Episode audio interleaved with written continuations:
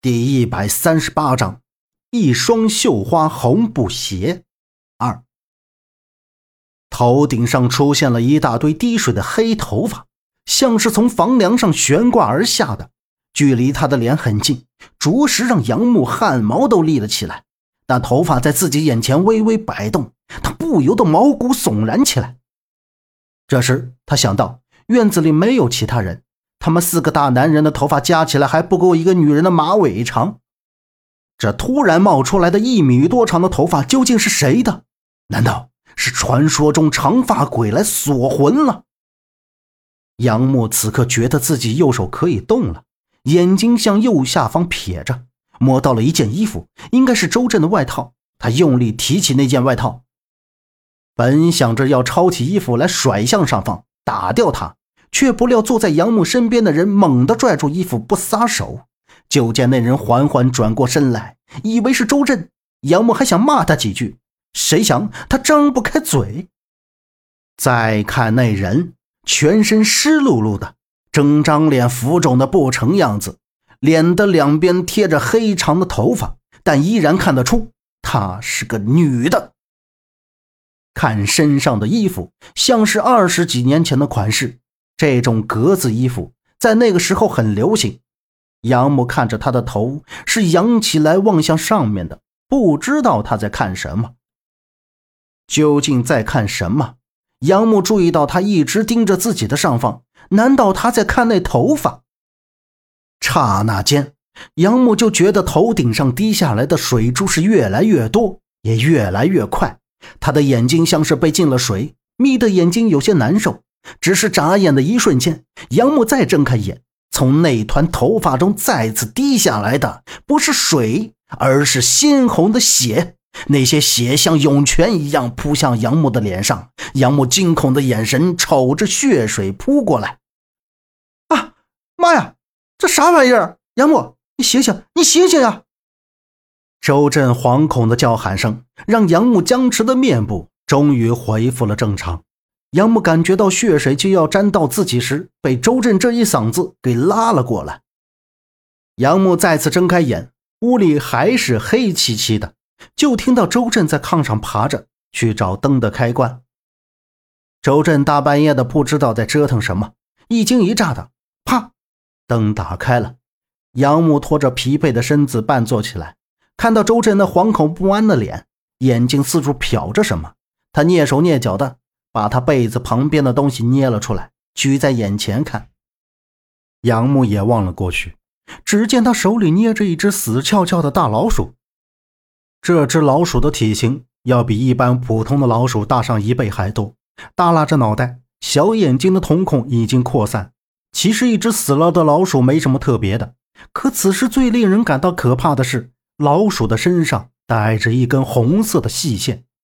周震还没有去碰那根线，就动了一下，老鼠的肠子竟然从身体里掉了出来，那根红线就拴在他的肠子上。这一刻，把周震恶心的脸都变了，直接抛向了地上。他妈的，哪来的死老鼠，熏死我了！周震趴到炕边干呕了两下，脸色更难看了，伸手招呼着杨木：“杨杨木，你快来看！”杨木这时才头脑清醒过来，他凑到周震的身旁，向炕边望去，看后已经是额头沁汗。在炕边的地上，赫然规规矩矩地放着一双绣花布鞋，这双绣花布鞋还是湿透了的，鞋的周围有水痕。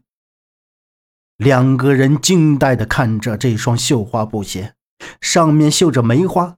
跟白天老奶奶竹篮里的绣花布鞋如出一辙，鞋还是湿的，一定就是那男的扔进水坑里的那一双。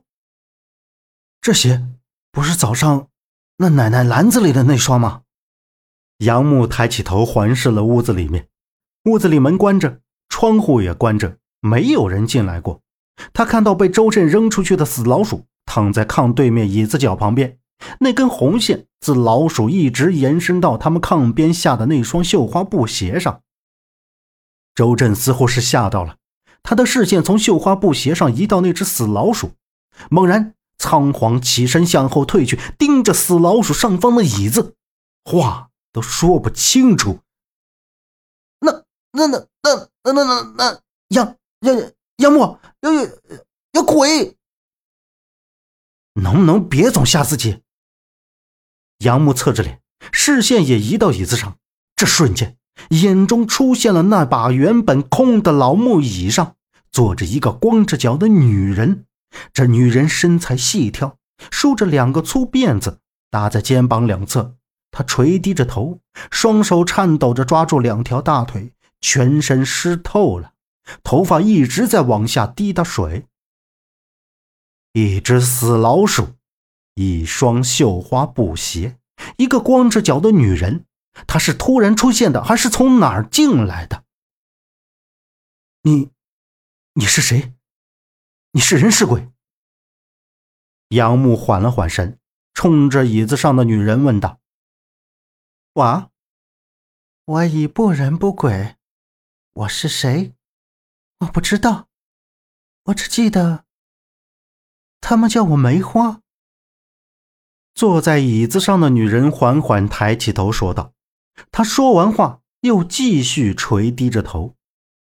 杨杨默，他他他他他他说话了，他居然会说话！不是说鬼不会说话的吗？他说他叫梅花，不就是那老奶奶要找的梅花吗？他他他不是死了吗？”周震惊讶的语无伦次道。杨木也觉得不可思议。若是鬼，他应该躲进黑暗里，因为鬼怕光。可是这叫做梅花的女人就坐在灯光下，难道她不是普通的鬼？杨默瞅着她，继续问道：“你说你叫梅花，那我问你，你是怎么出现在这里的？”梅花垂低着头，直直盯着他脚下的死老鼠，弯身一把将其抓在手里，躺在外面的肠子。被他塞了回去，摸了一下老鼠的脑袋，神情很悲伤。他缓缓的说道：“我也不知道为什么会在这里。每次我醒来的时候，都躺在别人家的院子里。外面很冷，身上又很湿，冻得我发抖。我只能找地方取暖。”还好有他，他能带我进别人家屋子里，每一家的屋子都很暖和。可是这次，他被人杀了，死的有点惨，但他还是撑着最后一口气，把我带到了屋子里。他死的好惨，是谁杀了他？周震愣愣的端详着他，喝道。你先别管那只死老鼠是谁杀的，这布鞋是你的吧？赶紧拿走，赶紧回家找你老妈去吧。你说什么？哪里有什么布鞋？你这人太奇怪了，不想我留在这儿就直说。说什么老妈？梅花气恼的一把就将那只死老鼠紧紧的抓在手中，然后瞪着那双杏核大眼喝道：“本集播讲完毕，感谢您的收听。”欢迎您订阅，下次不迷路哦。